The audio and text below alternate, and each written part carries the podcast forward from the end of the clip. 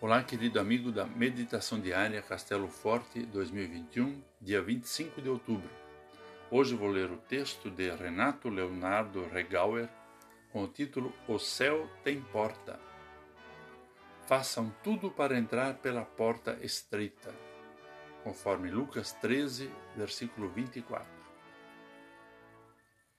Para que serve uma casa se não podemos entrar nela?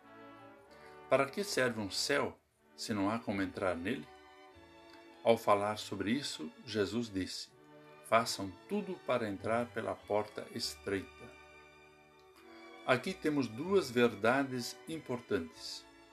A primeira verdade é que existe uma porta para o céu. Que porta é essa? Nos é dito com mais clareza em outra fala de Jesus. Eu sou a porta.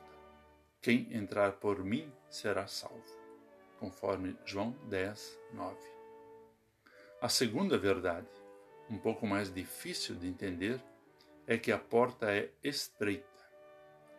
Alguns acham que isso significa que Deus quer salvar poucos, como pensou o homem que fez a pergunta a Jesus: Senhor, são poucos os que vão ser salvos?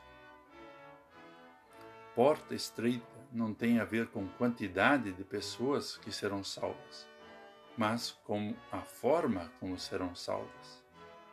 Não se pode passar por uma porta estreita carregando grandes volumes, nem importa se carregamos cascalho ou ouro. Em outras palavras, não entramos no céu carregando pecados, nem carregando virtudes. Precisamos nos desvencilhar de ambas as coisas. Do pecado precisamos nos livrar descarregando-o sobre Jesus, arrependendo-nos e confiando no perdão por meio de sua morte. Das virtudes ou méritos pessoais, precisamos nos desvencilhar porque serão sempre insuficientes para nos fazerem dignos do reino de Deus. Somente a justiça perfeita de Cristo nos torna dignos e agradáveis a Deus.